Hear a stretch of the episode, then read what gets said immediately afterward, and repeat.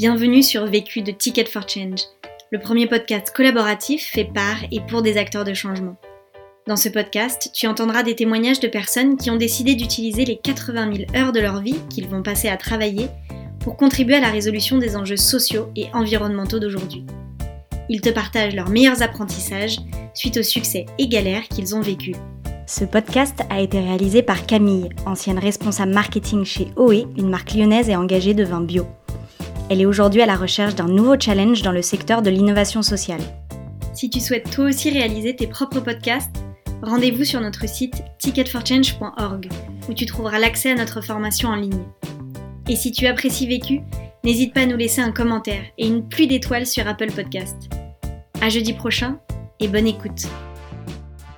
Je n'ai qu'une question à vous poser. C'est quoi la question? C'est quoi le problème? Vécu À chaque galère, Des retours d'expérience pour gagner du temps et de l'énergie. Je m'appelle Elsa, j'ai 19 ans et je suis l'auteur et la fondatrice de Hack ton bac, qui est un projet que j'ai développé en 2019 qui permet aux lycéens d'avoir des méthodologies qui leur permettent euh, d'apprendre à apprendre, de trouver leur orientation et tout simplement de, de, développer leur potentiel en passant un minimum de temps sur les cours, l'école en général. Euh, j'ai développé ce projet parce que je suis euh, passionnée par l'éducation depuis plusieurs années et cette passion vient probablement d'une frustration que j'ai pour l'école puisque je me suis toujours beaucoup ennuyée en cours et c'est la raison pour laquelle je me suis déscolarisée en rentrant en terminale. Et alors Acton Bac en quelques chiffres, eh bien c'est tout d'abord un livre que j'ai écrit à l'âge de 18 ans. C'était une aventure vraiment folle, euh, très intense et qui m'a permis de me créer des opportunités pour la vie. Depuis euh, sa sortie, donc il y a cinq mois, c'était en novembre 2019, la sortie de Acton Back, on a vendu plus de 1000 exemplaires. On a euh, plein de retours qui sont très positifs, de lycéens qui vraiment voient leur vie changer en, lisant ce livre. C'était également une opportunité géniale pour moi de vendre ce livre puisque ça m'a permis de développer un revenu passif qui me permet là cette année en 2020 de lancer de nouveaux projets, d'apprendre de nouvelles choses sans me préoccuper de la partie finance pendant cette période-là. Et aujourd'hui, je continue à développer euh, la communauté Acton Bac sur les réseaux sociaux. C'est euh, vraiment euh, un, un, grand plaisir que de développer cette communauté de lycéens géniaux qui s'entraident et qui créent ensemble. Et c'est c'est ce que je fais en ce moment. La question. La question à laquelle je vais répondre dans ce podcast, c'est comment transformer une frustration en un projet entrepreneurial à impact le vécu.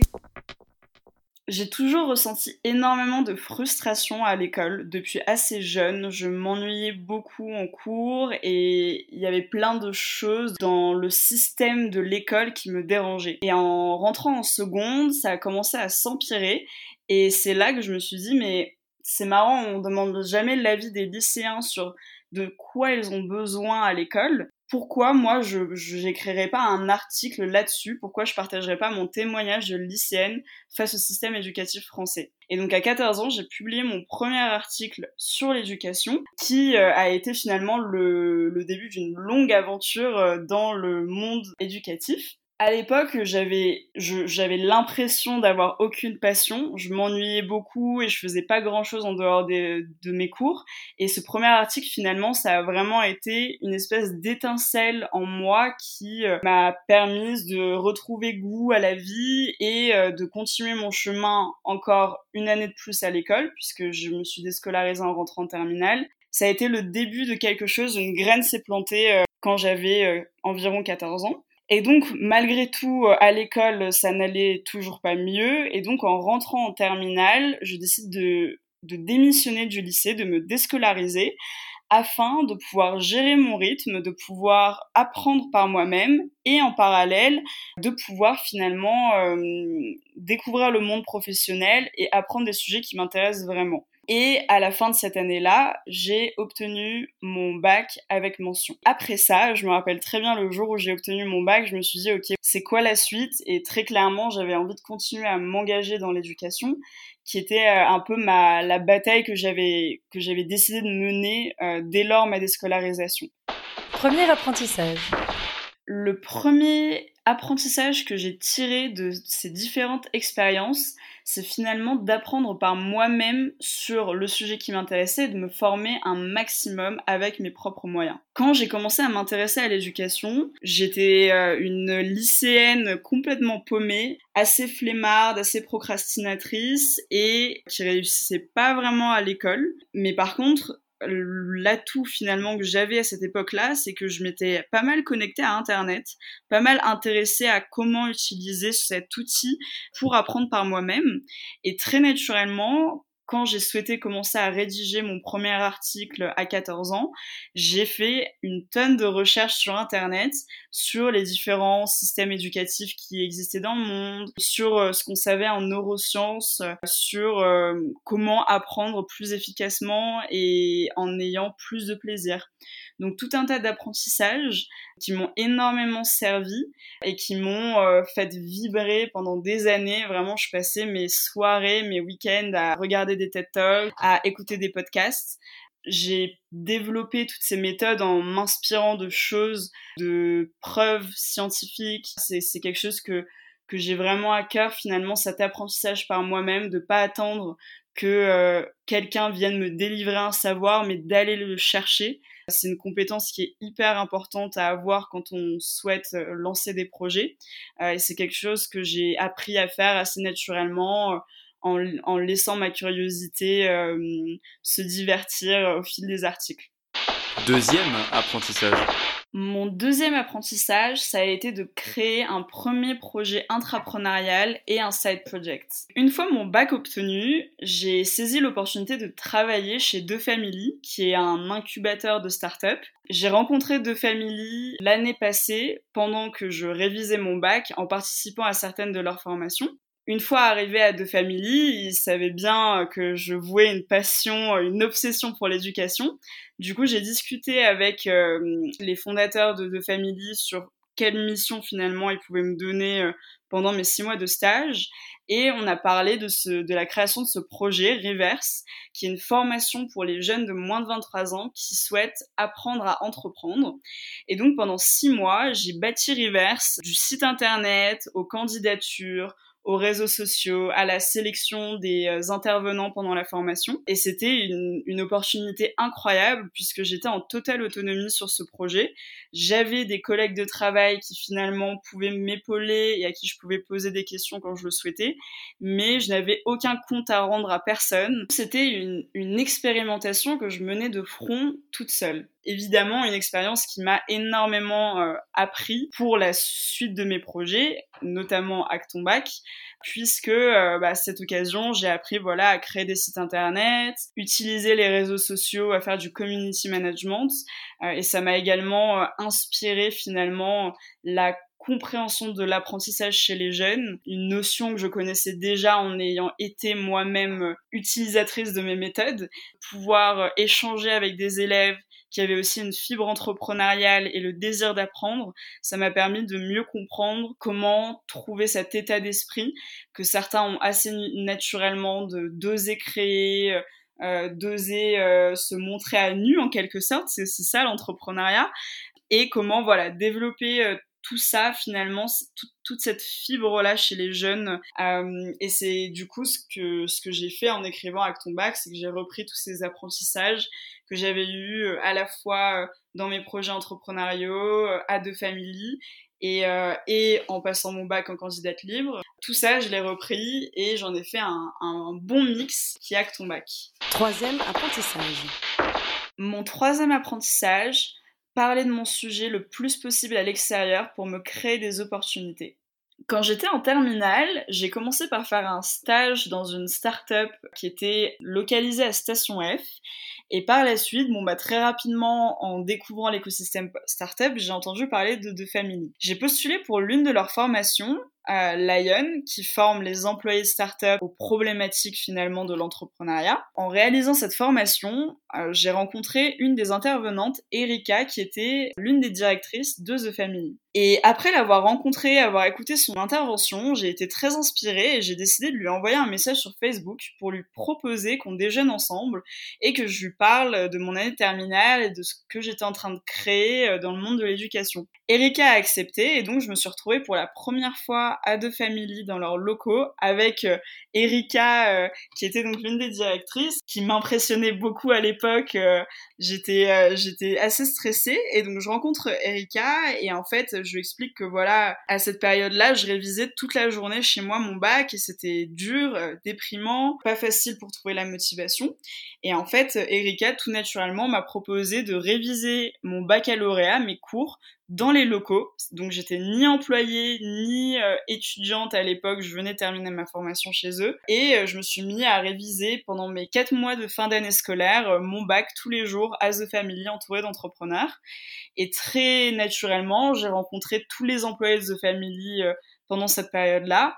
Et c'est ce qui m'a permis de saisir l'opportunité de faire un stage chez eux, puisque euh, ils étaient très intéressés par mes projets et euh, très contents que je puisse collaborer avec eux à un certain moment euh, pendant, pendant mes années de, de création et d'apprentissage. Et donc pendant mon stage à The Family, je reçois un mail d'un professeur de Sciences Po qui me contacte pour me proposer d'intervenir dans sa classe pour parler de mon parcours et d'entrepreneuriat. J'accepte avec grand plaisir et j'interviens, euh, j'interviens dans sa classe. Et puis on discute, euh, il me demande quels sont mes projets pour la suite et je lui parle de cette idée que j'ai depuis un petit moment d'écrire un livre.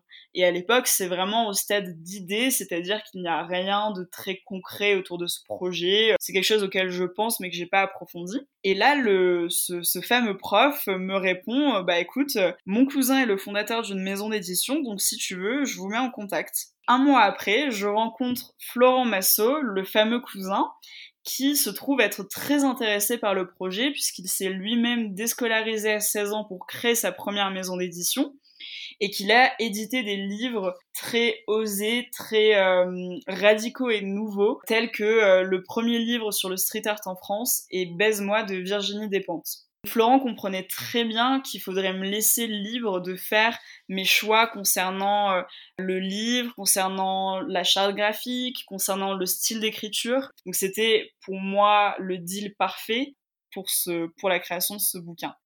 Quatrième apprentissage. Mon quatrième apprentissage, me fixer des échéances pour rester motivé. À la fin de mon stage à Deux Familles, j'ai cette idée finalement qui s'est développée en moi que écrire un livre et le publier en physique, ça faisait sens pour partager l'expérience que j'avais euh, que j'avais développée ces dernières années en me déscolarisant et en menant des projets entrepreneuriaux. Donc je rencontre mon éditeur dans la foulée en janvier 2019 et donc là on se tape dans la main et on se dit que le livre sortira fin 2019. Et à partir de là, il y a vraiment une course contre la montre qui, démarre pour moi parce que écrire un livre et le publier en moins d'un an c'est extrêmement rare, euh, c'est extrêmement peu de temps pour créer un, un projet de cette ampleur. Du coup, je commence à écrire le manuscrit en janvier et je devais rendre la première version euh, pour avril. Donc, euh, je me mets à écrire toute la journée, 7 jours sur 7, du matin au soir. Euh, je me fais des tout doux, je me fixe des objectifs chaque semaine, de sorte à rester motivée et à pouvoir concrètement mesurer l'avancée de, de mon livre pour m'adapter si besoin et travailler encore plus s'il le faut. Finalement, euh, j'arrive à rentrer dans les temps et à rendre cette première version du manuscrit pour avril. Là s'enchaînent un certain nombre de relectures de mon côté et du côté de l'éditeur pour améliorer le manuscrit, pour le rendre plus digeste, euh, plus pédagogique finalement. Euh, et en parallèle de ça, il fallait que je me débrouille pour embaucher deux freelances qui s'occuperaient à la fois de la charte graphique et des illustrations.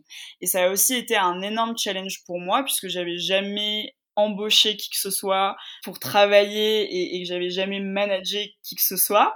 Et puis au mois d'août, on envoyait finalement la maquette à la correction avant de la finaliser et qu'elle soit donnée à l'impression début septembre. Donc finalement, on a créé ce livre en euh, huit mois, sept mois, je, je me rappelle plus exactement, mais en tout cas, ça a été un vrai challenge pour moi et et pour mon éditeur également, qui lui euh, m'a donné cette échéance sûrement pour me motiver et pour me tester peut-être aussi. Et moi, je l'ai pris extrêmement au sérieux par euh, perfectionnisme et parce que j'avais envie de montrer que j'assurais malgré mon, mon, âge. Et donc, ça a été une année extrêmement intense pendant laquelle j'ai mis ma vie sur pause parce que j'avais pas le temps de faire quoi que ce soit d'autre si j'avais envie de rentrer dans, dans mon plan, quoi. Donc, chaque semaine, je me donnais un certain nombre d'objectifs à remplir, en plus d'un planning plus général sur l'année. Euh, et si euh, je remplissais pas mes objectifs, je pouvais bosser jusqu'à 22 heures un dimanche soir pour être sûr de pas prendre de retard sur mon agenda. Et c'était à la fois extrêmement euh, motivant d'avoir ces objectifs. J'étais très heureuse de bosser sur ce livre de manière intense. Et en même temps, c'était beaucoup de pression que je me mettais sur moi-même parce que j'avais peur de décevoir mon éditeur, de décevoir mon entourage si j'avais du retard. Cinquième apprentissage. Mon cinquième apprentissage, ça a été de développer une relation saine au feedback. La première règle qu'on apprend quand on travaille chez deux Family, c'est don't take it personally. Ça veut dire tout simplement qu'on va te faire des feedbacks, parfois qui seront secs, qui seront cash, euh, qui vont pas faire mille détours, et qu'il faut apprendre à, à les accepter euh, parce que c'est ça n'a rien de personnel, ce n'est pas parce que c'est toi, mais parce que on veut que tu donnes le meilleur de toi-même, on veut que tu progresses, et donc c'est hyper important de les écouter. C'était un apprentissage très enrichissant pour moi. Je pense qu'on n'est pas du tout habitué à recevoir des feedbacks comme ça et à avoir finalement ce, ce sens de la critique constructive, puisque malheureusement, bon bah à l'école, euh, quand on est noté, on va, on va se sentir euh, dévalorisé, euh, on va plutôt pointer nos erreurs, mais pas dans un esprit voilà de, progression. Ça n'existe pas quelqu'un qui, qui tout seul dans son coin crée un projet, réussit à le créer, réussit à le vendre, réussit à avoir du succès. Forcément, on se prend des portes à certains moments. C'est tout un sujet, les feedbacks, qui est à travailler et qui est essentiel pour mener à bien tout projet entrepreneurial. Et par ailleurs, s'imaginer qu'on peut créer des choses et avoir raison sur tous les points, euh, c'est d'après moi une idée conçue par notre système scolaire qui ne nous donne pas droit à l'erreur, qui euh, ne nous encourage pas à tester et à nous tromper, alors que c'est un processus tout à fait naturel. Pendant la, phase d'écriture de mon livre, j'ai pas souhaité avoir de feedback, euh, tout simplement parce que j'étais dans un, dans un état d'esprit artistique. J'étais dans un mode sous-marin euh, à finalement écrire mon livre du matin au soir et à très peu parler de ce que je faisais aux autres, que ce soit à ma famille ou euh, à mes collègues de travail. Et donc voilà, j'ai écrit tout le livre, vraiment du début à la fin, sans demander le moindre feedback. J'avais par ailleurs une petite expérience d'écriture de par euh, euh, la publication de mes différents articles les années précédentes, mais bon, ça, n'en reste pas quelque chose d'aussi ambitieux que, que l'écriture d'un livre. Malgré tout, voilà, c'était important pour moi de me permettre de faire des erreurs et de pas recevoir de feedback qui pourrait me déconcentrer de mon objectif qui était déjà de sortir quelque chose. Et c'est par la suite, une fois avoir finalisé cette première version de mon manuscrit, que je l'ai envoyé à mon éditeur, qui l'a relu, dont c'est le travail de relire des manuscrits, et à deux personnes de mon entourage que j'ai particulièrement bien choisi pour des raisons très précises. Je leur avais exprimé le type de feedback que j'attendais de leur part, que ça soit euh, en termes d'expérience utilisateur, de la prise en main du manuscrit, de la fluidité de l'écriture. Et euh, par ailleurs euh, de finalement la pertinence des méthodes et euh, du style d'écriture. Pour moi, les feedbacks sont extrêmement sains et nécessaires pour progresser. Euh, il faut savoir à qui on les demande. C'est bien beau de demander des feedbacks à sa famille ou à ses amis, mais s'ils n'y connaissent rien à notre projet et si finalement on n'a pas construit avec eux une relation dans laquelle on arrive à se dire les choses de manière crue et honnête, ces feedbacks qu'ils vont nous faire, ça va pas beaucoup nous aider à avancer. mais on a aussi besoin de critiques en fait pour avancer, puisqu'encore une fois, aucun projet ne peut être parfait dès le premier jour. Conseil pour gagner du temps. Alors moi, ces dernières années, la manière dont j'ai appris à gagner du temps et à être plus productive, c'est tout simplement en apprenant à m'organiser et en dédiant chaque semaine un peu de mon temps euh, à mon organisation, c'est-à-dire chaque matin à me faire une to-do pour la journée, à minuter chaque tâche pour être sûr de ne pas euh, euh, m'éparpiller dans, dans, mes journées, chaque semaine me mettre des objectifs un peu plus larges euh, qui me permettent finalement d'avoir un rythme et de sentir que j'avance. Euh, tout cela, c'est, ça peut sembler être de la perte de temps, de, de passer du temps à, à, à créer ces objectifs, mais c'est essentiel, autrement on se perd, autrement on procrastine. Conseil pour gagner de l'énergie. Moi, ce que je fais pour gagner de l'énergie, c'est aussi simple que de prendre soin de moi. Euh, bien souvent, quand on est dans cette, euh, dans cette démarche entrepreneuriale, on a tendance à, à rêver de compléments alimentaires, de solutions magiques euh, pour avoir plus d'énergie. Et en fait, on en oublie les choses de base telles que avoir chaque nuit le nombre d'heures de sommeil euh, qui nous est nécessaire pour avoir de l'énergie durant la journée. C'est de faire attention à sa nutrition et de boire suffisamment tout au long de la journée. L'autre question alors, les questions que je me pose en ce moment sont très liées à la période. Euh, actuellement confinée depuis euh, plus d'un mois dans mon petit appart, je dois dire que je me pose énormément de questions que j'aurais jamais pensé pouvoir me poser, tout simplement. Euh, puisque euh, aujourd'hui on est un peu au jour le jour à, à, vivre cette crise du coronavirus comme on peut, en, en travaillant euh, si on en a la possibilité et en se concentrant sur notre santé et nos besoins au jour le jour. Euh, mais moi, je me pose beaucoup de questions euh, sur euh, l'après-coronavirus, puisque cette crise, clairement, ne se terminera pas le jour où on aura à nouveau le droit de sortir de chez nous.